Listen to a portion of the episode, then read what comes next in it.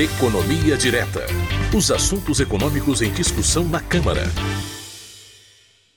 Muito bem, toda semana nós conversamos com o economista Fernando Gomes, especialista aqui da Câmara dos Deputados, nosso colega, servidor, sobre os principais temas econômicos que os deputados vêm debatendo ao longo das semanas na, na pauta, tanto do plenário quanto das comissões da Câmara dos Deputados. Então, quero receber de novo o Fernando aqui. Tudo bem com você? Dia, Márcio. Bom dia para todo mundo que nos acompanha. Tudo bem, e você? Tudo, tudo certinho, tudo certinho. Então, bom, entre os principais temas que os deputados têm debatido nos últimos tempos está, obviamente, a reforma administrativa. E a comissão especial que trata desse tema, ela aprovou o relatório final do deputado Arthur Oliveira Maia, do DEM é, da Bahia, numa sessão relativamente tumultuada. E a versão que o deputado apresentou para ser votada é a sétima versão desse parecer que ele apresentou após discussões com outros parlamentares, com especialistas, com pessoas interessadas no assunto. Né? Por isso, inclusive, houve muitas idas e vindas em pontos, por exemplo, como o tempo máximo para os contratos temporários, que chegou a ser de seis anos, mas acabou sendo fechada, é, fechado em dez anos no relatório que foi aprovado. O Fernando, conta para a gente, então, além desse ponto, outros itens desse relatório desse texto que agora vai ser é, votado pelo plenário da Câmara. Pois é, Márcio, isso mesmo, né? É, discussões fortes, muita polêmica, mas o relatório acabou sendo aprovado e agora já pode ir à votação no plenário, né? Como você disse, essa foi a sétima versão do relatório, foi aprovado aí com 28 votos favoráveis e 18 contrários. Sempre bom a gente lembrar aqui para quem nos acompanha é que a gente está tratando de uma proposta de emenda à Constituição que requer um quórum mais qualificado, mais difícil para aprovar as matérias. Né? Para ser aprovado na Câmara, esse texto precisa de 308 votos dos 513 deputados, o que equivale a 3 quintos do total de deputados, e ser aprovado em duas sessões de votação. Então, é um processo bem mais difícil, mais complicado. Se passar na Câmara, segue para o Senado, onde vai fazer o mesmo caminho que fez aqui na Câmara. Né? Tem que passar pela Comissão de Constituição e Justiça lá, depois para uma Comissão Especial de Mérito, também ser aprovado por três quintos dos senadores em duas votações. Vamos lá então, Márcio, vamos dar uma passada aqui pelos principais pontos aprovados e pelos mais polêmicos também, né? É um assunto que estava interessando a todo mundo aí, principalmente a quem estuda para concurso e tal. O relatório ele manteve a estabilidade para boa parte dos novos servidores, que agora vão precisar estar enquadrados no que o relatório chamou de cargos exclusivos de Estado, né? A ocupação desses cargos tem que se dar exclusivamente por concurso público, ela está protegida contra cortes de despesa e ela não permite que haja convênios com a iniciativa privada para ocupar esses cargos. Né? Foram definidas como funções típicas de Estado as atividades finalísticas. É bom a gente guardar esse nome, porque ele também foi motivo de uma das grandes polêmicas aí nos debates é, do assunto na comissão. Então, a atividade deve ser finalística, deve ser atividade fim, e deve estar ligada a áreas como segurança pública, área tributária e financeira, regulação, fiscalização, gestão governamental, a parte orçamentária, controle e inteligência do Estado, serviço no exterior, que são os diplomatas, as embaixadas, e atuação institucional, tanto do Poder Legislativo, nosso aqui, como do Poder Judiciário e do Ministério Público. Ficaram de fora dessas atividades exclusivas de Estado as atividades que forem consideradas complementares a essas atividades finalísticas. Esse é um ponto que gerou muita reclamação da oposição e que não está bem claro ainda o que, que é finalístico e o que, que é complementar. Né? Então, essa é uma discussão que ainda pode retornar no plenário se o assunto for realmente a votação essa semana. De toda forma, o entendimento da oposição foi que, ao excluir essas atividades complementares, se abre espaço para que todos os serviços que é, sejam prestados no futuro e for considerado complementar, que as contratações possam se dar sem concursos e por meio de contratações temporárias.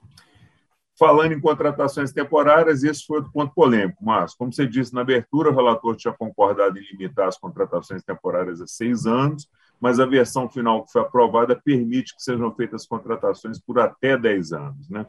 É, além da extensão do prazo das contratações, foi aprovada também a possibilidade de você realizar os chamados instrumentos de cooperação com empresas privadas, que permite aí, o compartilhamento da estrutura física e a utilização de recursos humanos dessas empresas privadas, com ou sem contrapartida financeira. Né? Esse com ou sem contrapartida financeira, outro ponto bastante criticado pela oposição, que entende que esse tipo de cooperação, além de tornar muito mais difícil que as novas contratações sejam por concurso público, ainda aumenta o risco de desvio de recursos em áreas como saúde e educação, aumenta o risco de corrupção e também, na, na visão da oposição, vai prejudicar a qualidade dos serviços públicos. É, outro ponto polêmico, Márcio, que a gente já falou aqui algumas vezes, foi a questão de quem entra na reforma. Né? Então, seguem de fora os membros do Poder Judiciário, juízes, promotores, Porém, existe a possibilidade que seja apresentada uma emenda para inclusão desses servidores quando o tema for a votação no plenário, e aí vai caber aos deputados a decisão final. É, o texto também ele fez alterações na forma de avaliação de desempenho dos servidores. Se o servidor tiver duas avaliações ruins insatisfatórias consecutivas, uma depois da outra, ou três intercaladas no período de cinco anos, ele pode perder o cargo. É, outro ponto que gerou polêmica foi a possibilidade de redução do salário do servidor texto final ficou da seguinte forma: né? foi retirado do texto o trecho que permitia que a regra poderia ser a possibilidade de redução de 25% na carga horária e no salário de servidores, mas essa redução ela pode ocorrer como exceção em casos de grave crise fiscal. E houveram outros pontos menos polêmicos, mas que já estavam previstos, como a retirada de benefícios praticamente já não existem mais na administração federal do Poder Executivo, como férias superiores a 30 dias, licenças prêmios, promoções automáticas, esses pontos estão muito mais no judiciário que ainda não entrou na reforma, né?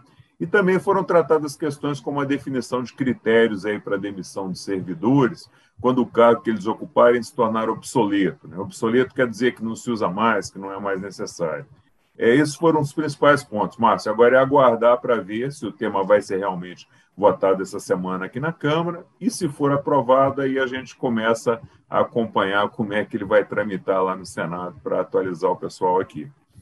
Com certeza, a gente vai continuar acompanhando as discussões da reforma administrativa.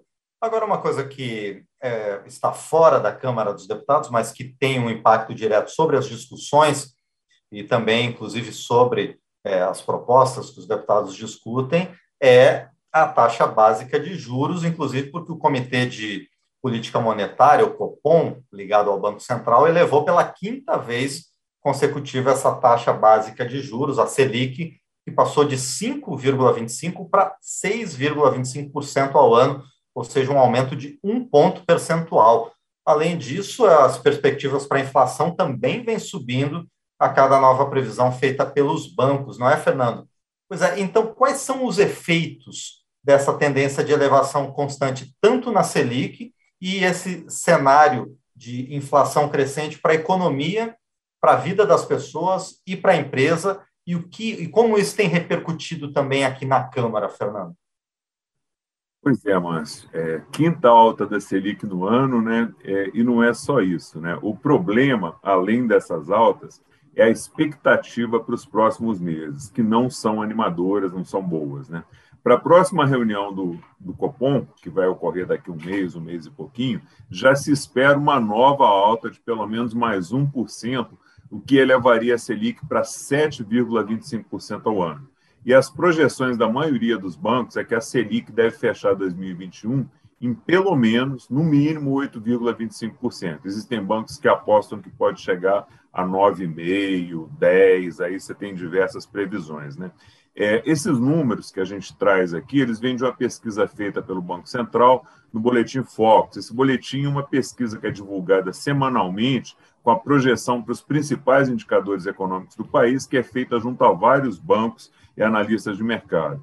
E por que, que a Selic está subindo tanto e tão rápido, Márcio? Porque a inflação continua subindo forte também. Então, vamos trazer aqui alguns dados da inflação para que quem nos acompanha possa entender e fazer uma associação entre inflação e taxa Selic aqui junto com a gente. A previsão do mercado para a inflação, que é medida pelo IPCA, que é aquele Índice Nacional de Preço ao Consumidor amplo, que é um índice bastante abrangente, que considera praticamente a maior parte dos bens e serviços da economia, subiu novamente, de 8% para 8,35% ao ano. Essa é a 24 elevação consecutiva na projeção. É feito toda semana, né? E todas as 24 projeções que foram feitas para a inflação desse ano elevaram a previsão da inflação em relação ao período anterior. É, em agosto, esse índice foi de 0,87% ao mês. Esse índice foi puxado principalmente pela alta do preço dos combustíveis, que acaba tendo efeito sobre a maioria dos bens, porque a maior parte do nosso transporte é feito pelo modal rodoviário, pelas rodovias. Então, sobe o preço do combustível, sobe o preço do transporte, aumenta o custo do produto e os vendedores, as empresas, vão tentar repassar esse aumento de custo para os preços, contribuindo aí para aumentar a inflação por causa do aumento de preço generalizado dos produtos. É, segundo os dados do IBGE, até o mês passado, o IPCA, o IPCA já acumulava uma alta de 5,7%. E a previsão é que feche 2021 ali pertinho de 10%. Maior alta desde fevereiro de 2016, quando esse índice chegou a 10,36%. E o que, que isso quer dizer em relação à Selic, Márcio? Que enquanto a inflação não começar a ceder, enquanto as projeções não mostrarem que se inverteu essa curva de alta da inflação e que ela começou a cair, a Selic vai continuar subindo. E o que é que isso traz de efeito para a nossa economia, para a vida das pessoas, para as empresas, né, que é o foco da sua pergunta? Primeiro ponto, as pessoas já sabem que a Selic está mais alta e que ela vai continuar subindo. Então, é uma oportunidade, pensando como pessoa física, como investidor, para eu consumir um pouco menos e ganhar um dinheirinho ali aplicando em títulos atrelados à Selic, que hoje estão em 6,25%, mas que podem chegar no mínimo a 8,5% até o final do ano. Ou seja, você tira dinheiro do consumo e entra dinheiro nas aplicações financeiras, retirando esse dinheiro do mercado e contribuindo aí para frear a inflação. Lei básica da economia, né, que é oferta e procura, se você tiver menos gente procurando e comprando bens e serviços, o preço tende a cair e ajuda a reduzir a inflação. Segundo impacto, é, que a Selic traz aí para as empresas. Né? Selic mais alta aumenta as taxas de juros do mercado bancário e torna o crédito para as empresas mais caro. As empresas podem tentar repassar esse aumento de custo para os consumidores, mas se as pessoas não estiverem dispostas a consumir mais por causa dos ganhos que elas podem ter, por exemplo, nas aplicações financeiras, e dependendo da necessidade que elas têm de cada produto, pode ser que não seja possível repassar esse aumento. E aí você pode ter uma diminuição da atividade das empresas, que também ajuda a controlar a inflação, mas que tem outros efeitos. Né? Como nada em economia é tão simples e tão fácil, quando você encarece os custos para as empresas e reduz a produção, se ajuda a reduzir a inflação, mas você diminui o crescimento da economia e diminui a geração de empregos falar aqui um pouquinho também das previsões do crescimento da economia, mas porque isso reflete exatamente sobre o que a gente está conversando aqui. A previsão de crescimento da economia para 2021, do PIB, está em cerca de 5%, um número aparentemente bom, mas que parte de uma base muito fraca. Né? Em 2020, nós tivemos uma queda no PIB de 4,1%, então crescer 5% nesse ano, a grosso modo, significa um crescimento real de cerca de 1%, porque você partiu de uma base muito baixa no ano passado. E para 2022, a previsão de crescimento é de um PIB menor ainda, cerca de 1,6%. Além da previsão de crescimento bem menor hoje para 2022, a gente tem dois problemas, dois complicadores para o próximo ano. É ano eleitoral, é um ano que tende a ter uma instabilidade maior na economia, que vai se refletir principalmente no câmbio, no preço do dólar. E grande parte da nossa produção hoje depende de produtos importados, principalmente os combustíveis que a gente já citou. Né? Então, dólar subindo significa inflação subindo. E a gente não sabe ainda quais serão os efeitos da crise hídrica nos preços para esse e para o próximo ano, mas certamente vai pesar na inflação também. E se a inflação não ceder em 2022, o Banco Central deve continuar subindo a Selic. E juros altos significa, como a gente já disse, custos de produção mais altos, diminuição da produção, retração da economia, e essa retração pode resultar em um crescimento para 2022 menor que esses 1,6% que o mercado está prevendo hoje, com o cenário de hoje. Então é isso aí, Márcio. Vamos aguardar e esperar que, de repente, outras variáveis econômicas que sejam positivas para o país possam atuar nessa equação e mudar um pouco esse quadro que no momento não é bom para o país. Muito bem, Fernando. Pois é, a expectativa do fim da pandemia de Covid e outros fatores né, podem contribuir para essa retomada. Por enquanto, eu agradeço a você e a gente vai comentar sobre esses assuntos e ainda outros que os deputados vêm debatendo na Câmara a partir né, da próxima semana e eu espero a sua companhia de novo. Por enquanto, obrigado, Fernando. Obrigado, Márcio. Um abraço para você, um abraço aí para todo mundo que nos acompanha. Boa semana para todo mundo. Perfeito. Esse foi Fernando Gomes no nosso, no nosso quadro Economia Direta.